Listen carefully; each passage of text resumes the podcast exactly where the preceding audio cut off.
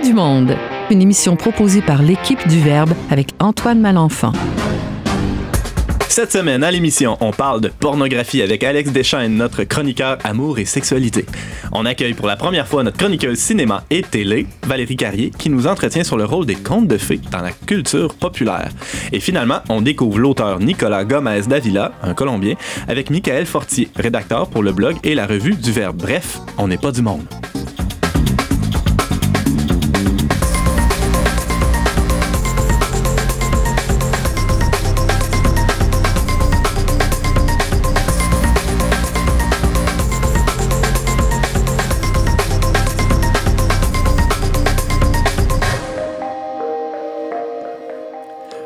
Bonjour à tous et bienvenue à On n'est pas du monde, votre magazine culturel catholique. Ici votre animateur Antoine Malenfant qui sera avec vous pendant la prochaine heure. Et bienvenue à vous, chers invités. Euh, la table est pleine. Hein. Il y a à ma gauche Valérie Carrier. Salut. Oui, merci. bienvenue à toi à cette émission. C'est ta première chronique avec nous. Oui. Tu vas nous parler de quoi durant la saison? Euh, je vais vous parler de différents sujets qui touchent le monde du cinéma, de la télévision. Euh, euh, ça va être assez varié, en fait. On a hâte de t'entendre. Alex Deschaines, c'est pas ta première contribution. Bienvenue. Non, merci, merci. Je suis content d'être de retour. On est content de t'accueillir. tu vas nous parler de porno aujourd'hui, c'est ça? Ouais, ah, si tu veux le dire comme ça, mais pas pour, pas pour la, glorifier, évidemment, uh-huh. mais pour se questionner sur un mouvement de mode qui m'inquiète un peu. Ouais. C'est drôle parce que, bon, il y, a déjà quelques semaines de ça, autour du 10 octobre, il y avait dans la presse plus euh, un ou deux articles qui parlaient de euh, d'une entreprise basée à Montréal, en fait, qui, officiellement est basée au Luxembourg, mais dont euh, la plupart des employés œuvrent à Montréal, qui s'appelle MindGeek, la, la, compagnie en, question. Et on a, nous apprenait là, dans, dans ce, dans ce dossier-là de la presse que, ben, évidemment, ça emploie pas mal de monde et que Montréal, hein, malgré ce qu'on pourrait peut-être penser, est une plaque tournante assez importante de, de cette industrie-là. Et ce qui m'a accroché, moi, c'est le titre d'un des articles qui dit personne n'ose dénoncer le porno. Peut-être parce que ça paraît ringard ou parce que c'est tellement répandu comme type de consommation finalement que bon, ça, va de soi et euh, il n'est pas question de, remettre ça en question. Je me demandais moi aussi la question, pardon, euh, est-ce que c'est vrai que personne n'ose dénoncer le porno? C'est parce que je pense que ce qu'on oublie derrière ça, c'est euh, tout l'abus le trafic aussi de personnes humaines qu'il y a dans, dans ce milieu-là. Tout ce qui découle aussi, les conséquences, parce que c'est pas vrai que c'est un, un, divertissement qui est sans conséquences sur les couples, sur les hommes, sur les femmes, sur les enfants aussi, qui sont de plus en plus euh, visés, exposés. exposés, visés par la pornographie. On aura l'occasion d'en reparler plus tard. Et on reçoit aussi pour la première fois à l'émission un jeune homme dénommé Michael Fortier, je ne savais pas comment le qualifier, qui, disons, dans la revue Le Verbe, a, l'habitude de nous euh, parler d'auteurs un peu inconnus. Euh, c'est vrai, Michael? C'est vrai, Antoine. Alors, de, qui tu vas nous parler aujourd'hui? Aujourd'hui, je vais parler de Nicolas Gomez Davila, un Colombien, euh, dont on va avoir l'occasion de voir un peu son œuvre en détail. Ça, va être une présentation qui va rester somme toute assez général, mais pour parler d'un auteur qu'on ne connaît peut-être pas, mais qu'on gagnerait certainement uh-huh. à découvrir. Super. Tu nous as présenté d'autres auteurs catholiques dans, dans, le passé. Dans la revue Le Verbe, il y avait, euh, je pense à Léon Blois, par exemple. Il y en avait d'autres. Oui, il y avait Léon Blois, il y avait Ernest Tello, euh, Nicolas Gomez Davila, donc dans le dernier numéro. Mm-hmm. Et puis, euh, il y en a d'autres à venir. Qu'est-ce que tu nous prépares? Peut-être un scoop, ouais? Peut-être un scoop. Euh, une écrivaine maintenant, oh. Flannery O'Connor, une américaine. Je connais deux noms, mais. On a hâte de voir ça. Alors Alex, pour le rappeler, tu es délégué de l'Institut euh, de théologie du corps à Québec et tu complètes maintenant un doctorat sur un sujet qui concerne la différence sexuelle. Alex Deschaines, qu'est-ce que tu as à dire sur la pornographie en général. en général, ben, alors, le, sujet de ma chronique euh, aujourd'hui, c'est pas tout ce que je pense de la pornographie. Non, mais je pose une, non alors, mais je pose une question en particulier.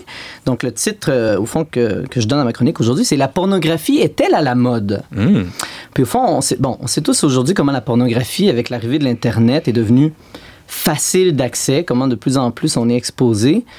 Euh, alors que dans les années 80, 90, il fallait aller chercher la pornographie, il fallait sortir de chez soi, se rendre dans un club vidéo, puis euh, probablement rougir devant un commis. Aujourd'hui, c'est elle qui vient nous chercher dans notre domicile. Elle, est rentrée dans les maisons euh, via Internet, via des, services de câble diffusion. Dans notre petit téléphone cellulaire qui nous suit. Oui, partout. Alors donc, on n'est jamais tout à fait à l'abri. Mais ce qui me préoccupe le plus, qui est le sujet de ma chronique aujourd'hui, c'est comment la pornographie est devenue non seulement accessible, mais complètement banale.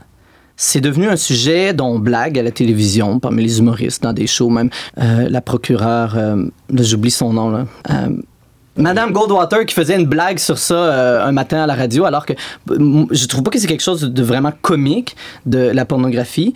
Euh, puis euh, voir, c'est devenu quelque chose, on dirait, à la mode.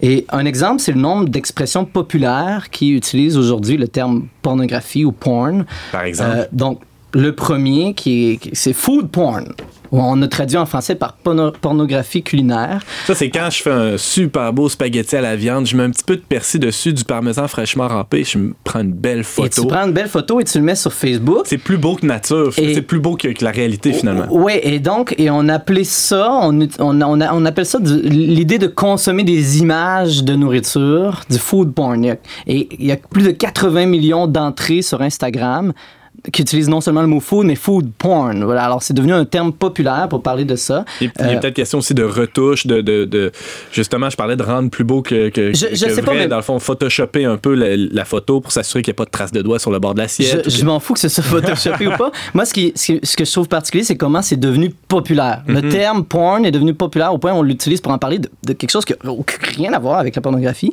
euh, la nourriture. Il y, avait même un article dans Le Voir, le 6 septembre, sur le food porn puis on parlait de food porn dans, la revue Le Voir. Euh, on utilise, bon, on parle de landscape porn, donc euh, la pornographie paysage. Euh, tu vois une série comme Planet Earth, ils font du landscape porn. grill porn, car porn, space porn. donc, tout des, lorsqu'on contemple des belles images de l'espace ou un homme qui, qui regarde une revue de barbecue, on appelle ça du grill porn. Je trouve ça ridicule comment le terme est devenu un mot d'usage comme ça. Mais qui reflète peut-être quand même une réalité dans le sens où on, on se. Il y a un lien. Satisfait en quelque sorte, où on, attise un certain désir en, regardant un catalogue, par exemple, de barbecue, et là, on regarde notre vieux barbecue. Alors, évidemment, évidemment, il y, a un lien. Tout rouillé.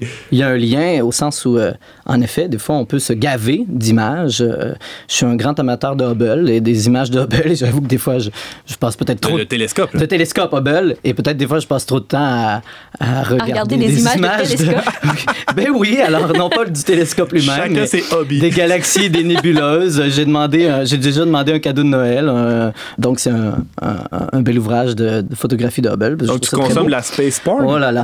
Mais, mais au fond, ce que j'essaie de faire ressortir à travers ça, c'est comment le, terme est devenu un terme d'usage pour parler d'un peu n'importe quoi. On parle de porn moment, donc lorsqu'on a une aventure sexuelle complètement inattendue. Euh, euh, de l'info porn, ça c'est quand tu as la tête trop remplie d'informations inutiles. Tu as de l'info porn, tu vois.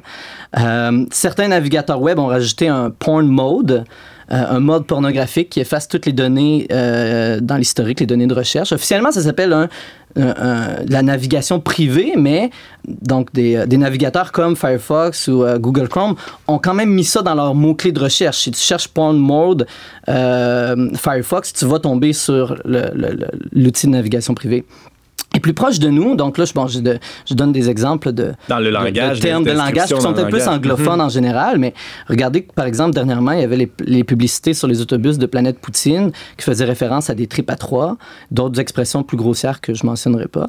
Euh, puis à, presque tous les deux jours dans le journal, il y a un article qui parle de pornographie de manière tout à fait banale, euh, euh, d'une actrice ou d'une fille ou quelqu'un qui... Donc ça va bien au-delà d'une publicité sexiste ou, ou, euh, hyper sexualisée, mais on, on, est dans dans une, euh, une exhibition, une utilisation de, des codes qui sont typiques de la pornographie dans le but de vendre une poutine ou quelque autre objet. Valérie? Si on parle de mode de pornographie, j'ai découvert YouPorn, c'est comme YouTube, mais pour de la pornographie.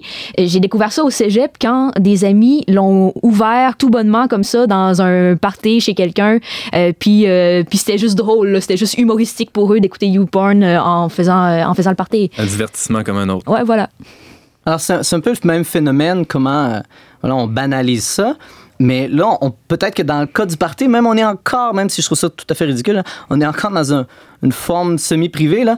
Mais euh, comment sur la place publique même, par exemple, il y a encore quelques années, des magasins comme Planet X avaient des vitres teintées, alors qu'aujourd'hui, on ouvre en pompe d'énormes boutiques en plein milieu d'un carrefour avec des banderoles de pin-up de 15 pieds Alors que si vous cherchez Planet X sur Google, puis que vous avez la fonction Safe Search, Safe Search qui, bloque les images à caractère explicite. Si je pense à mes enfants, par exemple, que je veux pas qu'ils naviguent exactement. là-dessus. Donc, si vous cherchez Planet X, les images de, de, la boutique vont être bloquées. Tu vas juste avoir des images de planètes.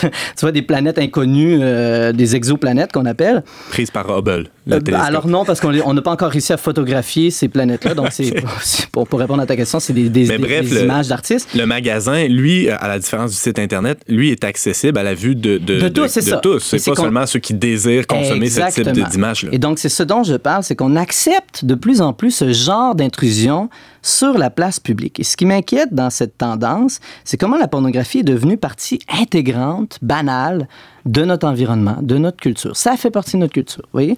Et puis, au fond, je suis pas certain qu'on qu'on saisit le changement de registre qui se produit. On vit un peu le phénomène, euh, je sais pas si j'ai entendu parler de ça, mais de la, de la grenouille dans le chaudron.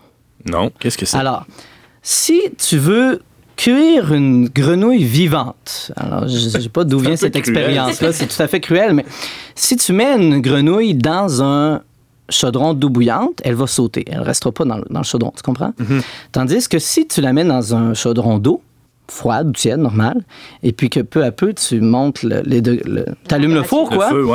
La température va monter et elle s'en rendra même pas compte et elle va finir par cuire dans le chaudron. Tandis que si tu l'avais mis directement, elle aurait sauté. Puis on, on vit un peu le même phénomène où ça a commencé au début du 19e siècle où on a accepté, on a commencé à accepter les images de pin-up dans, dans les revues, dans les affiches, euh, au cinéma un peu. Et puis peu à peu, des images de plus en plus explicites. Après, ça a été le Playboy dans les années fin 60, début 70. Et puis, et on est un peu comme la grenouille, on, ne réagit plus. On est en train de se faire cuire à notre insu tranquillement. Et on est complètement. pornographisation de la culture en quelque sorte. Oui, on est complètement insensibilisé. Euh, si on prend un phénomène, par exemple, comme Fifty Shades of Grey, où c'est devenu, c'était tendance. 50 nuances de Grey. Oui, tout le monde, tout le monde, 50 nuances de Grey. Donc tout le monde euh, lisait ça comme si c'était quelque chose de tout à fait ordinaire. Mais en fait, je pense que derrière ça, il y a une sorte de fascination on est fasciné par cet univers-là parce que ça reste intriguant. Les gens, on reste, il reste qu'on sait que c'est pas normal comme mode de vie, une actrice porno, quelque chose comme ça, mais ça nous fascine parce qu'on. Et puis il y a une espèce d'effet glamour. Il y a même quelque chose. Euh, il, y a, aussi, il faut le dire, une espèce de désir de repousser les limites toujours plus loin dans la satisfaction, dans la quête de plaisir. Euh, s'il n'y a pas de vie après la mort, d'autant plus, hein, c'est. Alors là, là, on est dans la consommation. Absolument. Mais juste dans la, dans la sphère publique, comment il reste que la grande majorité des gens, on, reste fasciné par cet univers-là et on, le, et on le laisse de plus en plus prendre de place. Mais je t'interromps, Alex. Que faire? bon, maintenant qu'on a tracé le diagnostic en quelque sorte de cette, de cette culture qui est infiltrée en quelque sorte, euh, qu'est-ce qu'on fait, nous? Très bonne question. On peut la dénoncer. Il faut la dénoncer. Mais on ne vainc pas le mal en criant dessus. Ah, ce qu'on fait depuis presque depuis le début de la chronique. Minutes, et, on risque même d'avoir l'effet contraire de celui recherché si on insiste sur le mal. Contre le mensonge, il faut proposer la vérité, la vérité de l'amour. Et donc, contre la pornographie, qui est une image, hein, contre la déformation visuelle de l'amour, il faut proposer la beauté. moi, je crois beaucoup en ça. Euh, à quelque part, il ne faut pas avoir peur de reconquérir l'érotisme, même comme chrétien, comme catholique. Nouvelle croisade. Euh, encore là, ça a un aspect guerrier, l'idée de la croisade, alors que... Je... Viril, en tout cas.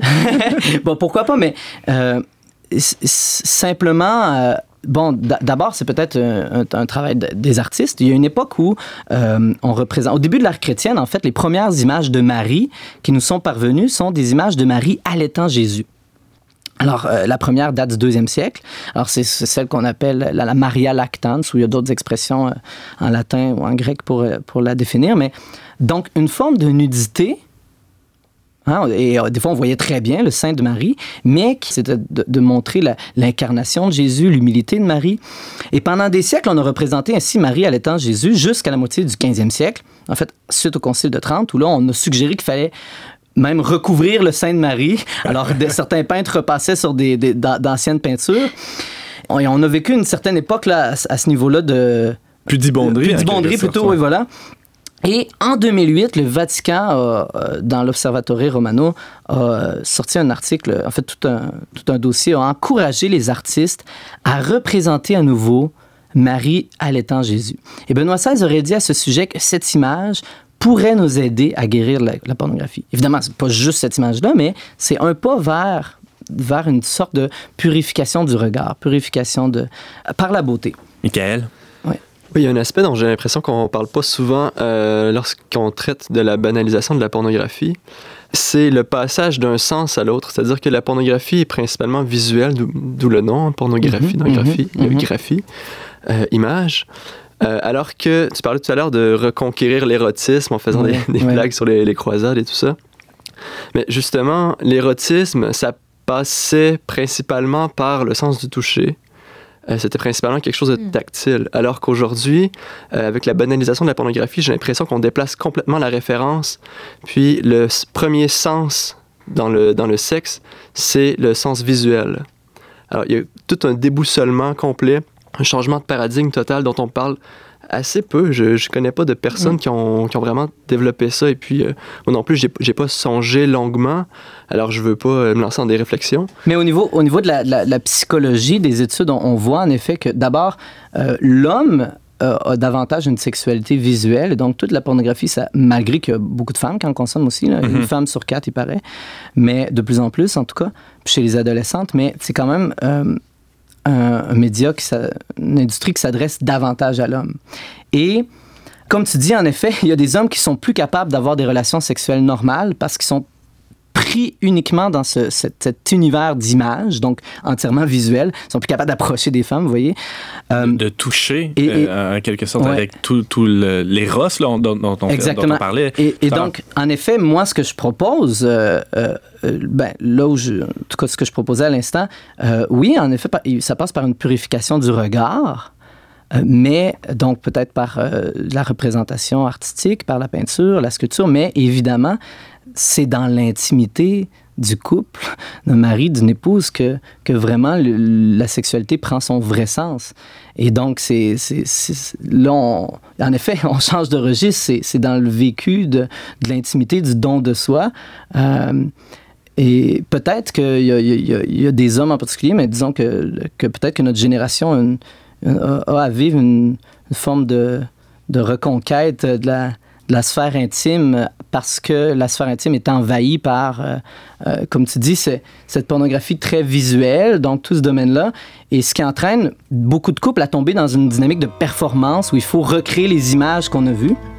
On est bien loin de, de, prendre par la main sa fiancée ou, son épouse, là, donc euh, très délicatement dans, dans, un geste qui, oui, est érotique, mais un éros au service d'un amour euh, donné, d'un amour plus grand. Alex Deschaines, euh, délégué pour l'Institut de la théologie du corps à Québec, je te remercie beaucoup. Laisse-moi me couvrir de toute ta peau, laisse-moi me recouvrir, laisse-moi me découvrir. J'ai voulu inventer la maladie du rodéo, voulu me rendre malade, malade de ta peau. Déguise-moi de toi.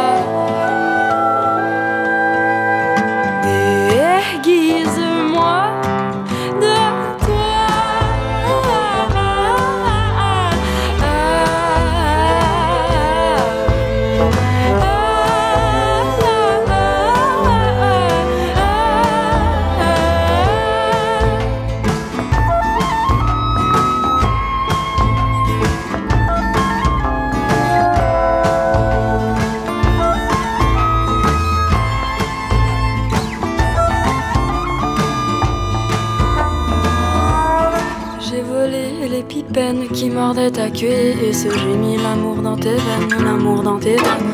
Tu m'appelais hypoderme, j'étais ta devise. Tu étais dermatologue, mon dermatologue. Mes dans tes bras. Puis me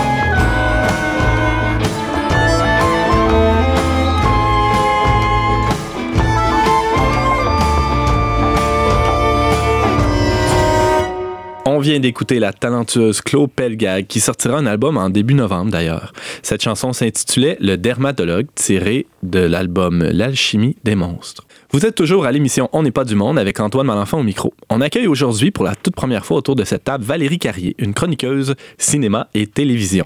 Valérie, pour te présenter un peu, tu as étudié en journalisme et tu es dans le domaine depuis un petit moment, hein, on peut dire ça.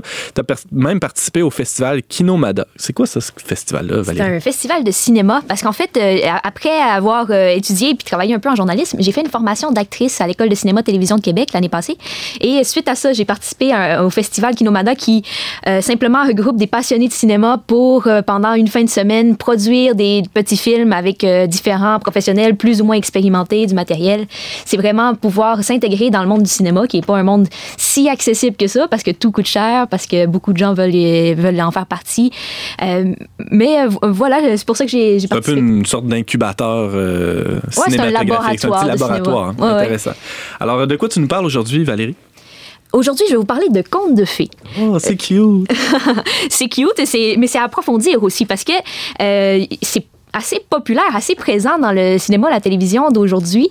Euh, je vais vous parler spécialement d'une série qui s'appelle Once Upon a Time, Il était une fois, euh, qui est qui, qui, est basée sur des contes de fées, mais c'est comme un euh, entre, le remake et l'actualisation, parce qu'il y, a beaucoup de, On refait beaucoup de films qui mettent en scène les contes de fées, euh, soit en disant c'est la vraie histoire, puis on change un peu l'histoire, soit en disant. Euh, soit en reprenant la même histoire.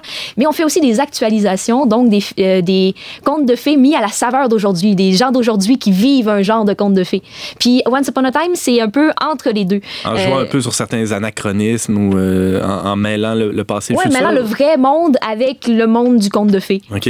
Alex? Là, on parle pas de Sergio Leone, Once Upon a Time in the West ou quelque chose comme ça. Là, c'est vraiment la série télé euh, qui met en, fait l'histoire. Où est-ce que c'est diffusé euh, cette, série-là? Excuse-moi, je, ne suis pas dans cet univers-là.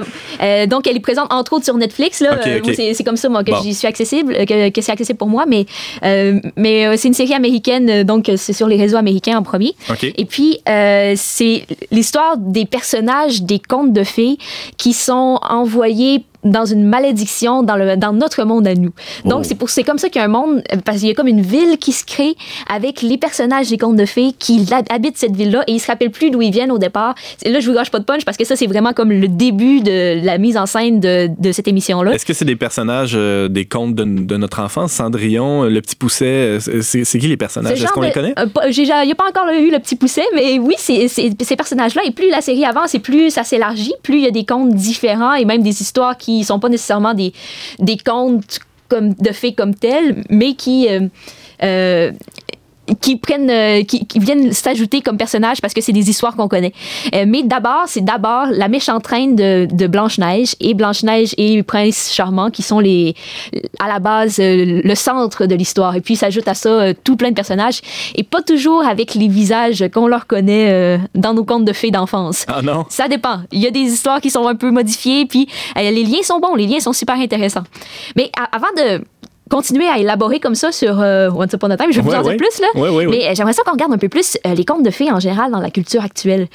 parce qu'il y a plusieurs façons de les voir. J'ai entendu beaucoup de gens, moi, se plaindre contre les contes de fées. surtout à la Ça charrie des stéréotypes de genre, entre autres. C'est très à la mode de critiquer ça, ouais. oui, puis puis c'est moins vrai dans les, dans les films qui ont été faits dernièrement parce que justement, ils vont approfondir un peu euh, les histoires et ils, ils, laissent pas les personnages aussi euh, superficiels. Euh, mais mais oui, on peut, on peut voir ça comme ça. Mais les, les contes de fées, puis il y en a aussi, il y a des gens qui voient ça comme des rêves, comme des, des, des, bouchées d'espérance, puis qui aiment ça. Tu sais, le côté plus sensible, plus attirant. Puis on peut pas, on peut pas nier que ça a un apport important dans la société parce que c'est populaire. Il y a beaucoup de gens qui aiment ça, ce côté sensible-là, qui vient, ça vient toucher beaucoup de, de, personnes qui aiment les contes de fées, qui aiment les voir. Puis je peux pas dire que j'en fais pas partie moi-même. Pour moi, c'est facile d'apprécier ça. C'est vrai euh, dans, le cinéma et la télé, mais c'est vrai aussi dans toute la littérature euh, depuis des siècles. On a autour de la table aussi Michael Fortier qui, qui a étudié longtemps en littérature, Alex Deschaines qui, qui se passionne aussi euh, par, la littérature. Est-ce que je me trompe, les gars, en disant ça, que c'est quelque chose qu'on retrouve aussi dans la littérature? C'est chez les gens, en tout cas chez les lecteurs, ce désir-là de rêver, euh, entre autres par les contes de fées? Ben, il y, a le fantastique, il y a la science-fiction, il y a la, mythologie. Je ne sais pas si. Il y a, donc, il y a différentes formes. Ouais. Euh, il y a aussi, bon, je ne sais pas si on. C'est pas du conte de fées, mais Alice au Pays des Merveilles, qui est un tout autre style, qui, est à travers un, univers loufoque, absurde, euh, puis, euh, puis même qui mélange le langage, des jeux de mots, et puis qui, qui, qui, nous, qui nous font déplacer dans un univers complètement parallèle. Puis, euh, puis, en effet, moi, c'est quelque chose que, que, je peux apprécier quand c'est bien écrit. C'est pas, pas d'hier qu'on a ce désir-là de, de, de, parfois s'évader à travers des, des, contes, des récits euh, comme ça. Ouais, mais les contes de fées comme nous, on les connaît, c'est les versions euh, Disney, Hollywood. puis au départ, c'était pas comme ça, par exemple. Au départ, les contes de fées ont été transmis, c'est des histoires, des mythes, des légendes qui ont été transmis oralement d'abord. Et ceux, que, ceux qui ont été pris pour être transformés par Disney, c'est beaucoup ceux que les frères Grimm ont ramassés Mhm. Euh, et mis à l'écrit. Mais euh, ces contes-là existaient déjà et euh, c'était pas toujours des fins heureuses, tout jolies. Il y avait des histoires plutôt violentes à travers ça. Alex? Mais il y aurait peut-être un phénomène parallèle au Québec qui est les contes et les légendes, puis qui ont été très popularisés par Fred Pellerin dernièrement. où là, il y, a, comme toute une tradition qui mérite d'être connue, approfondie. tout à fait, tout à fait. Au Québec. Euh, oui, parce qu'à la base, c'est ça, c'est des contes et légendes. Mais euh, aussi, il y a tout un. L'apport euh, de, des fins heureuses a tout un côté psychologique qui peut être utilisé même par les psychologues, surtout peut-être avec les enfants, c'est peut-être plus facile. Mais une certaine interprétation qui peut être faite, qui mène à la persévérance, qui mène à, à, l'espérance. parce que, comme il y a toujours une fin heureuse, ça donne le courage de dire OK, il y a des malheurs, puis il y a des malheurs quand même dans ces contes de fées-là. mais on peut continuer. Donc, Malgré les aventures, les problèmes, en, en justement en incitant, mm. euh, par exemple, l'enfant qui voit le conte de fées euh, mis en film, bien entendu, il peut euh, tirer la conclusion que en, s'accrochant, en, gardant courage, il, va pouvoir Comme il fait partie des bons. Ouais, mm-hmm. s'il continue de faire partie des bons, il va gagner puis il, va avoir, il va avoir une fin heureuse. Ça présuppose ça, bien entendu. Alex? Est-ce que justement, je sais pas si je te, je te fais éloigner beaucoup de ton sujet, mais dans, dans ce, ce, ce genre-là, on, on sépare pas un peu trop, on, les bons des méchants. Il est très bon, il est très méchant. Puis moi, j'aime beaucoup un, autre auteur, réalisateur plutôt, euh, qui, complètement une autre culture, le Hayao Miyazaki, parce que souvent, ces méchants ont même un côté humain. C'est du dessin animé, donc pour ceux qui ne connaîtraient pas, mais ils ont un côté humain. On finit par voir que même ils sont capables de gentillesse si on tire la corde. Valérie? C'est vrai que c'est beaucoup présent et que ça peut être un, problème de, de, voir cette espèce de séparation-là. Et c'est une chose que j'ai trouvé super intéressante dans euh, la série Once Upon a Time, euh, Il était une fois, parce que justement, les méchants restent pas toujours les mêmes parce qu'il y a certains des méchants qui se convertissent, qui oh! deviennent Là, je dirais pas qui parce que je veux pas gâcher les punchs de ceux qui vont l'écouter. Mais vraiment, il y a cet aspect-là qui fait même. Euh, puis il y a un des principaux méchants du départ qui devient un des, des héros euh, par la suite. Et euh, ce méchant-là euh, cherche vraiment à devenir bon, puis fait, on voit qu'il y a toujours la tentation du mauvais parce que c'était présent dans son histoire, mais il cherche à devenir bon, puis il y a tout un aspect réinsertion sociale qui est présent. il y a quelque chose d'intéressant là parce que, parce que ça ressemble à la réalité, ça. Ça ressemble à quelqu'un qui, qui va toujours être tenté par son passé, qui va ça va toujours être présent, mais qui veut vraiment s'améliorer, faire la différence, puis que on lui donne la possibilité de ça, puis les autres personnages lui pardonnent, puis l'intègrent, puis euh, il y a même un chemin de société à travers ça. Puis ça, ça j'ai trouvé ça très intéressant. Alex, mais toi, ce que tu nous dis au fond, c'est que de, de ce genre-là, de cette série-là, par exemple, il y a beaucoup de leçons à retenir. Il y a beaucoup de leçons. Puis il y a même des, des liens qu'on peut faire avec la foi. Par exemple, euh, il y a un personnage qui, qui est dit comme le moi je l'ai écouté en anglais, c'était le true believer, donc ça doit être le, vrai croyant, euh, le, croyant réel, parce que sa foi est super forte, puis parce que sa foi est super forte, il, est capable de faire plus encore, et puis euh, dans certaines circonstances, parce que les personnages croient ou ne croient pas, ils ne peuvent pas voir la réalité de la même façon. Pinocchio qui redevient du bois, euh, il sera pas vu comme du bois par ceux qui ne croient pas. Euh, il va être vu comme simplement malade. Et puis, donc, la foi donne un regard différent, euh, un peu comme euh, dans la réalité de la foi chrétienne, si on veut. Le croyant, ce ne sera pas celui qui va, s'étonner des miracles, ça va l'émerveiller, les miracles, mais, parce qu'il croit déjà, il voit déjà la vie comme tout plein de miracles. Donc, il y a comme un regard différent qui est posé sur le monde parce que, à cause de la foi. Donc, tu parlais de vertu chrétienne, ça me fait penser au, à, la dernière version du film Cendrillon aussi, qui, qui se termine euh, avec. Bon, euh, je sais pas si je suis néologisme divulgacheur en disant ça, mais est-ce que, euh, bon, qui se termine avec une scène de pardon, est-ce que c'est mm-hmm. euh, est-ce que c'est à ça aussi que tu, tu, réfères quand tu parles de Once Upon a Time? Est-ce que est-ce qu'on peut pas voir des, des, espèces de semences du verbe, comme on, dit parfois, ou des, des, des, petits clins d'œil de, l'Esprit Saint dans la culture populaire? Exactement. Je pense qu'on peut tout à fait voir le souffle de l'Esprit Saint là où les gens qui l'ont créé, ben, qui ont créé les œuvres ne savent pas qu'il est. je veux dire, l'Esprit Saint souffle à travers, à travers les gens, puis euh, il n'est pas limité par euh, ce qu'on lui donne comme terrain. Et il y a de ça. D'ailleurs, euh, si on parle de, la dernière version de Cendrillon, moi, j'ai jamais vu un Cendrillon, un conte de fées aussi chrétien. à part, je dirais, à part la fée marraine qui a l'air un peu ridicule, les valeurs sont profondément chrétiennes, et puis ils mènent à du beau puis à du vrai. dans Once Upon a Time, c'est peut-être moins tourné vers aussi des cœurs aussi chrétiens. Ça dépend des personnages, mais on peut ça peut toucher un peu plus large en fait parce que justement c'est pas toutes des je des euh, des bonnes personnes qui veulent toujours faire le bien mais il y a de la réalité enracinée dans les leurs problèmes dans leurs difficultés dans les, les défis qu'ils ont à relever. Et, et euh, il y a des personnages qui veulent aller vers le mieux euh, puis qui veulent construire un monde meilleur. Il y a une forme de, de, réalisme, finalement, autant dans, bon, malgré le fait que c'est une histoire, que c'est un peu fantastique, tout ça, mais dans, ne serait-ce que dans la psychologie des personnages ou dans les, les combats, les luttes intérieures de chacun d'eux, on peut voir ce, euh, ce, comme je disais, ce réalisme-là qui, qui, peut nous toucher uh-huh. chacun de nous comme, comme téléspectateurs. Oui, et puis qui parle du défi de vouloir faire le bien. Puis, euh, parce qu'il y, y, en a qui ont vraiment des désirs de vouloir faire le bien, mais qui ça reste un défi, mais ils font tout pour. Puis euh, il y a de ça. On peut pas nier qu'il euh, il y a une notion un peu superficielle de l'amour vrai. Parce que l'amour vrai, c'est des fois, c'est un. c'est parce qu'on on se sent amoureux, donc c'est de l'amour vrai. Tu sais, c'est le baiser de l'amour vrai, c'est parce qu'on sont amoureux l'un de l'autre. Tu sais, il y a un côté très, très sensible à leur version de l'amour vrai. Sentimental. Qui, ouais, c'est ça, qui se réduit au côté sentimental de l'amour. Ouais, ouais. Mais par contre, on donne une force très intéressante à l'amour. Euh, on dit que c'est la force la plus puissante à travers la, toute la magie qui existe, c'est l'amour, l'amour vrai. Donc, OK, c'est une version superficielle de l'amour vrai, mais au moins, on, cherche à mener vers l'amour. Euh, donc, il y a des bons côtés aussi. Intéressant. Y a-t-il l'idée que cet amour sentimental, que des bons sentiments peuvent conduire à des actes héroïques?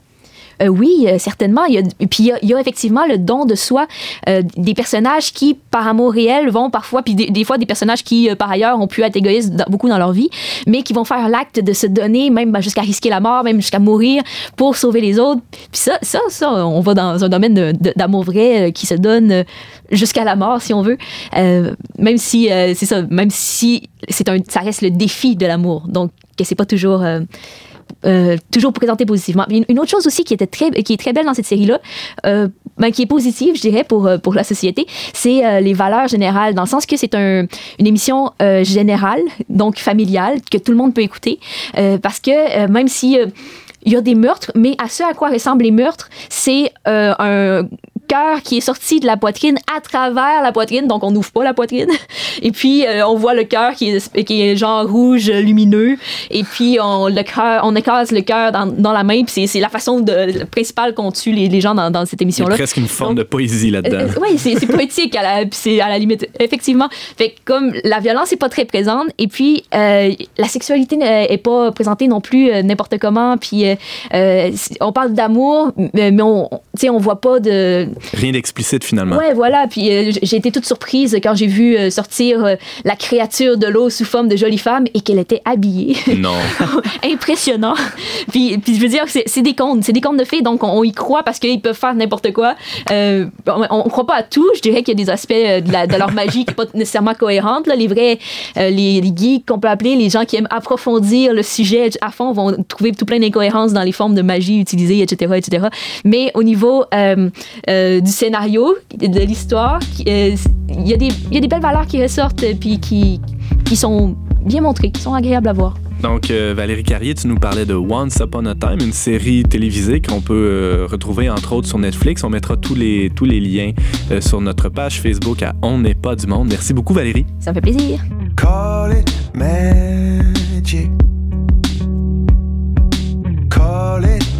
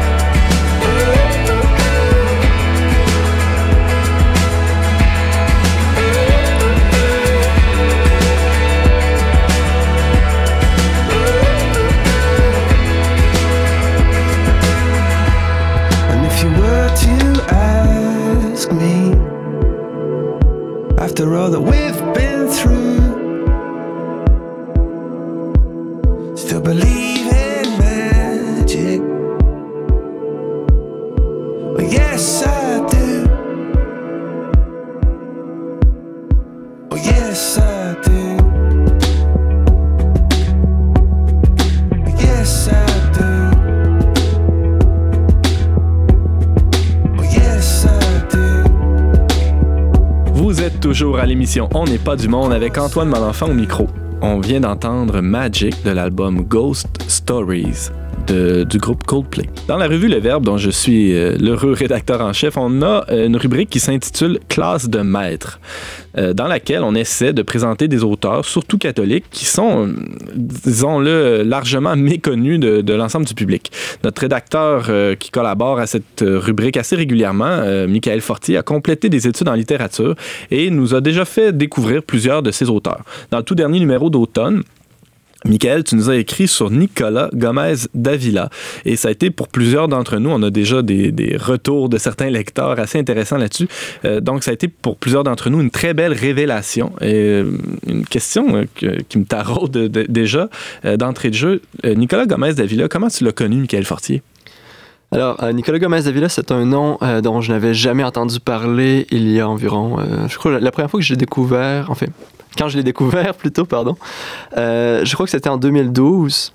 Tout à fait par hasard, euh, j'étais à la bibliothèque municipale de cette île. Euh, qui est pas reconnu pour ses vastes sa vaste collection. Hein. Non non, qui est pas reconnu pour sa vaste bibliothèque, c'est tout juste si on arrive à trouver trois Balzac là-dedans. Mais bon, à la bibliothèque municipale de cette île, il y a il y a une petite section littérature et puis je fouinais là-dedans. Euh, je, crois que je cherchais un livre de, de Racine ou un, autre truc du genre. Et puis euh, je suis tombé sur un livre qui était assez beau. C'est publié par les éditions du Rocher. Le livre s'appelait euh, Les horreurs de la démocratie. Alors je trouvais, je trouvais le titre assez, assez cocasse. J'ai pris le livre, je, me suis mis à le feuilleter un peu. Et puis je me suis aperçu que c'était uniquement des aphorismes. C'était un livre qui devait faire environ 400 pages. Je t'arrête tout de suite. Oui. Qu'est-ce qu'un aphorisme? Oui, alors un aphorisme c'est une petite euh, pensée, disons c'est une forme brève, souvent euh, une phrase, parfois deux, mais rarement plus. Euh, ça fait ça fait trois quatre lignes tout au plus. Et puis c'est des comme on, connaît plus les maximes, hein, les aphorismes c'est assez près des maximes justement. Et puis donc le livre de Nicolas Gomez Davila, c'est 500 pages, celui-là, Les erreurs de la démocratie. C'était 500 pages d'aphorismes. OK. Oui. Donc, euh, seulement, seulement des courtes phrases euh, presque détachées les unes des autres. Oui. Alex? Est-ce qu'il y a une dimension, un, je pense à René Char, qui est un auteur que j'aime beaucoup, est-ce qu'il y a une dimension un peu plus poétique à l'aphorisme aussi qu'une simple maxime? Euh, parfois, oui, parfois. Ça dépend des auteurs. René Char, on parle vraiment d'un poète. Euh, Nicolas Gomez Davila, on pourrait plutôt le qualifier d'essayiste. Cela dit, il y a des aphorismes qui sont très beaux et oui, qui pourraient euh, éventuellement rejoindre une, une, certaine forme de poésie. Donc revenons-en aux horreurs de la démocratie, oui, ce, oui, ce livre au titre magnifique qui, a piqué ta curiosité. Donc tu disais que c'est un livre très beau, même dans, dans, dans, le papier, dans tout ça, ça, a été fait avec soin, cette édition du Rocher. Oui, alors le livre de Nicolas Gomez Davila ne portait pas ce titre-là. On aura peut-être l'occasion d'y revenir justement là-dessus. Euh, alors, je, l'ai loué, je me suis mis à, compulser ça et puis euh, j'ai trouvé très, très intéressant, très, très beau. Euh, on dirait à chaque page, on trouve des, phrases mémorables. D'ailleurs, il y en a tellement qu'on aurait envie de toutes les noter, mais on peut pas. Il faudrait recopier le livre.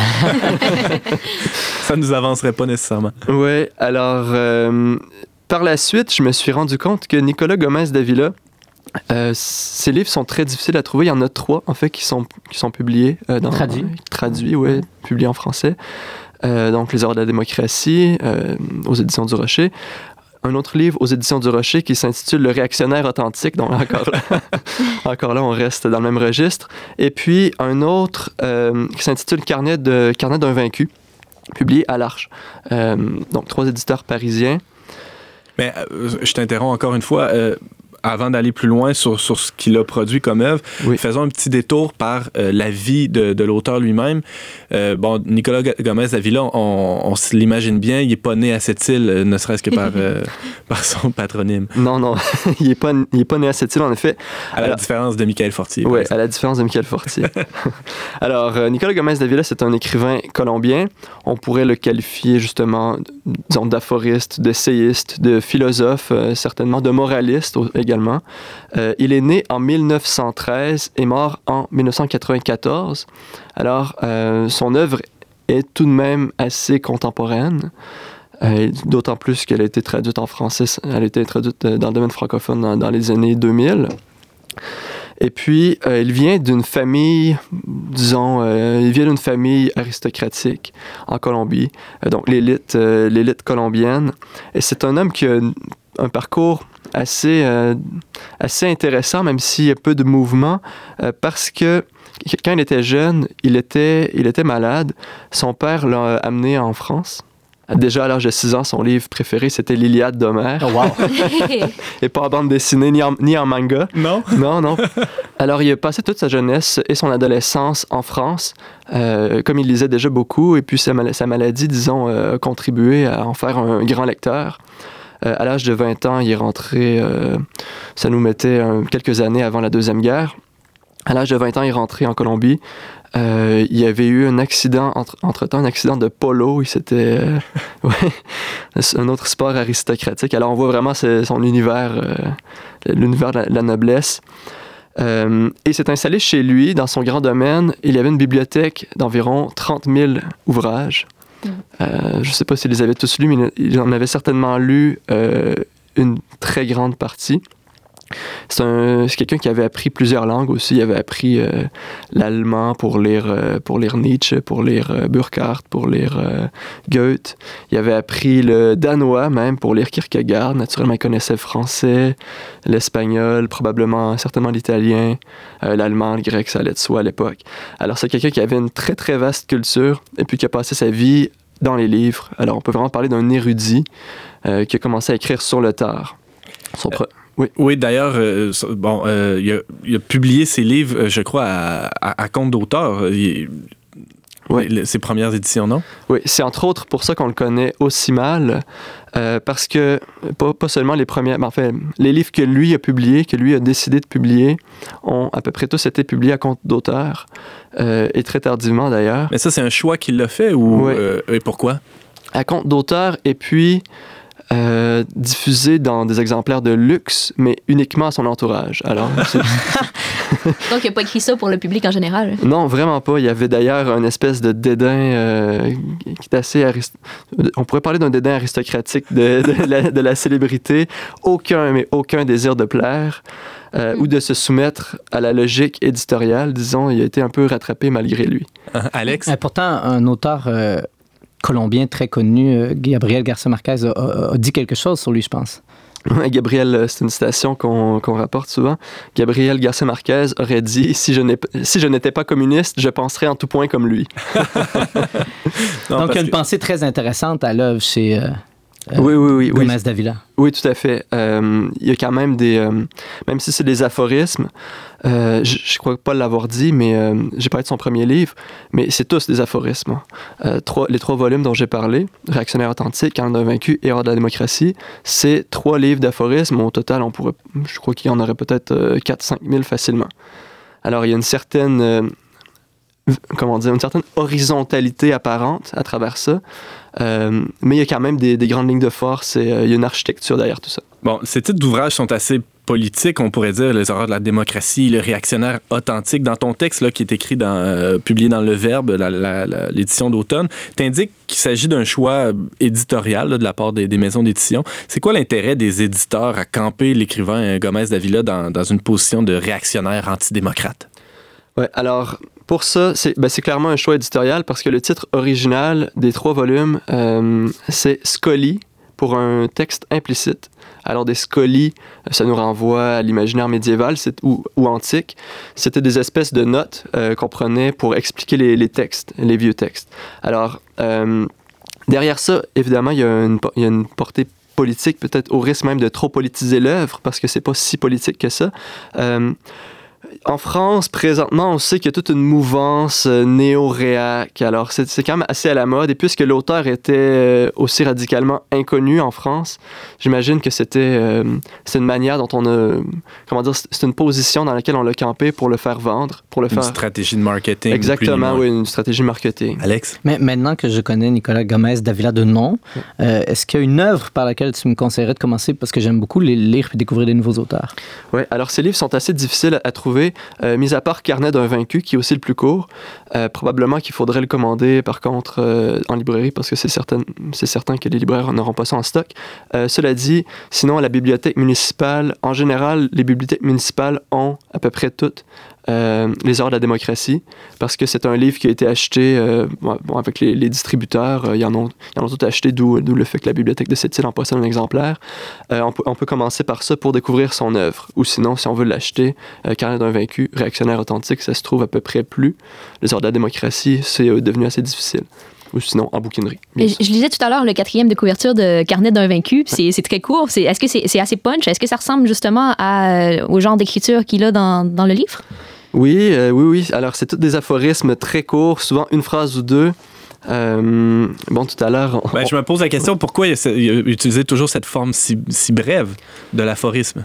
Ben, en même temps, ça, ça, nous, comment dire, on rejoint un peu l'imaginaire aristocratique. Nicolas Gomez Davila, c'est quelqu'un qui ne vise qu'à donner le meilleur de lui-même. Euh, c'est une manière aussi de montrer à son, à son lecteur qu'il l'estime, certainement. Et puis, euh, c'est, comment dire, les aphorismes, c'est en quelque sorte des vérités condensées sous dans des formules choc. Est-ce que, est-ce que je peux lire celle-là, ah, de donner un exemple? C'est de la vérité voilà, c'est de la vérité d'une idée dont nous devons nous réjouir, non de son triomphe, car aucun triomphe ne dure.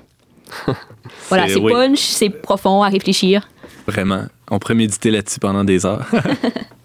Michael, tu parlais du réactionnaire, c'est un des titres de, même de, de, son d'un de ses livres. Euh, ça n'a pas très bonne presse, malgré un renouveau euh, en France de, certains euh, des néo-réacs, on pourrait dire, mais Gomez Avila, il revendique cette étiquette-là pour lui-même. Qu'est-ce que ça signifie pour lui être réactionnaire? Alors, c'est sûr que là-dedans, il y a une grosse partie esthétique, une partie d'insolence. C'est c'est bien de. On dirait en québécois un baveux. Hein. Ouais, un petit baveux, un, petit, malcommode. il y a aussi quelque chose, ben, comment dire. Il y a l'idée de faire un pied de nez au politiquement correct, etc., etc. C'est sûr qu'il y a tout ça derrière. Mais surtout, euh, le, la position de réactionnaire, pour lui, c'est une position morale. Euh, J'ai sous les yeux ici un aphorisme qui n'est pas, de, qui est pas de Nicolas Gomez Davila, mais qui est d'un autre, euh, disons, un autre réactionnaire, Thomas Molnar, qui paraphrase ici Bernanos. Il dit Être réactionnaire veut simplement dire être vivant, car seul un cadavre ne réagit plus contre les vers qui le rongent. Oh Alors, on a ici. Euh, la, putréfaction, tout ce qui est de, plus sale. Mais en même temps, ça illustre bien, ça illustre bien aussi la position réactionnaire. C'est une position d'indignation. C'est une position plus morale qu'esthétique, au fond. Hmm. Euh, plus, plus morale aussi que politique comment dire, Gomez Davila pourrait être en quelque sorte le défenseur de la cause de l'âme dans le monde moderne. On pourrait peut-être dire ça comme ça. Rien de moins. Alex? Mais aussi, s'il est en Colombie, au fond, il a dû connaître toutes les luttes entre libéraux et conservateurs en Colombie, les, dictatures qui se sont suivies euh, à une certaine époque, ou je ne sais pas si je recule trop loin dans le temps, mais... Alors, je connais pas tellement euh, l'histoire politique de la Colombie. Euh, il y a eu à ma connaissance, une seule dictature. Nicolas Gomez Davila, en fait, ce qui est étrange, c'est qu'il parle à peu près, ce qui est étrange en même temps, ce qui n'est pas tant surprenant venant de lui. Il parle très très peu de l'actualité. Il n'y a aucune, a aucune référence à l'actualité euh, dans, euh, dans ses pensées. On dirait qu'il cherche toujours à se projeter un point de vue beaucoup plus haut, une altitude quasiment, euh, parfois un point de vue métaphysique. ouais. D'ailleurs, tu aurais peut-être des exemples d'aphorismes. On, a lu le quatrième de couverture d'un de, de ses livres, mais tu en, as d'autres. On, peut d'ailleurs en retrouver dans la revue. Vas-y. Ouais, on peut en lire quelques-uns. D'ailleurs, Nicolas Gomez Avila n'a pas besoin d'avocat autre, autre que lui-même. alors, j'en lis. Euh, bon. Si nous arrivions à démontrer l'existence de Dieu, c'est que tout aurait fini par être soumis au pouvoir de l'homme. C'en est un qu'on trouve dans Le réactionnaire authentique. Euh, la plus grande erreur moderne, ce n'est pas d'annoncer que Dieu est mort, mais de croire que le diable est mort. Tout à l'heure, euh, on parlait de la pornographie avec Alex, il y en aurait un qui, qui tomberait bien à, bien à propos.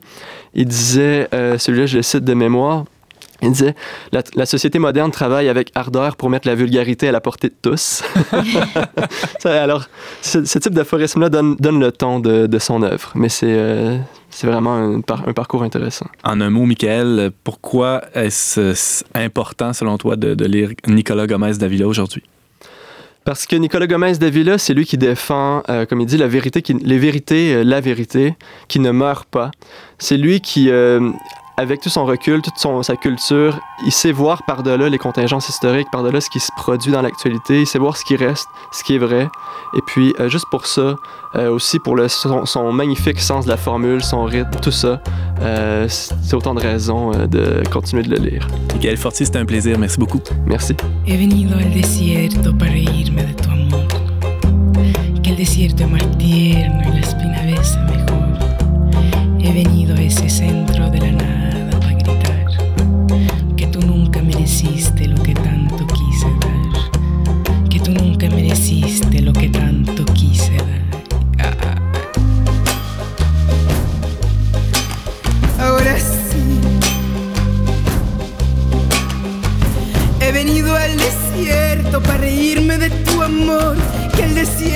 más tierno y la espina ves mejor. He venido a ese centro de la nada para gritar que tú nunca mereciste.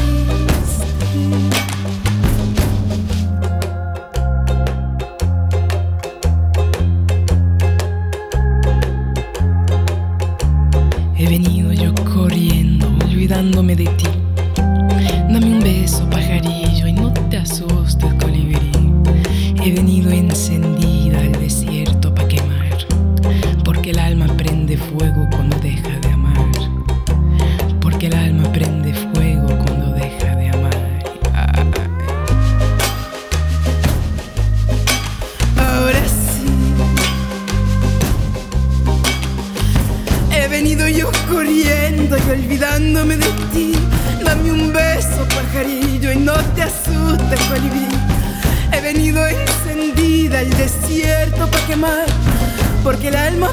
me fue.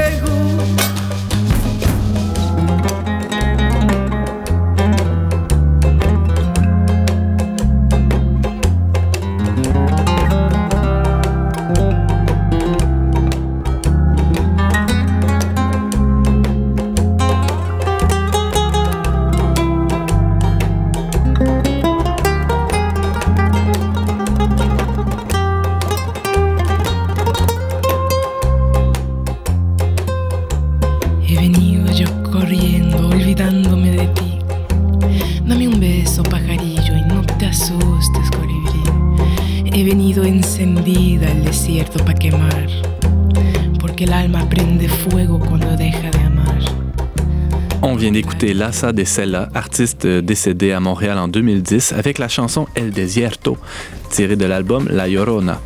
Vous êtes toujours à l'émission On n'est pas du monde avec Antoine Malenfant au micro. Merci d'avoir été des nôtres. On vous attend lundi prochain, même heure, même antenne, pour un magazine de On n'est pas du monde. Au choix musical, James Langlois. À la réalisation technique, Yannick Caron. À l'animation, Antoine Malenfant. Cette émission a été enregistrée dans les studios de Radio Galilée.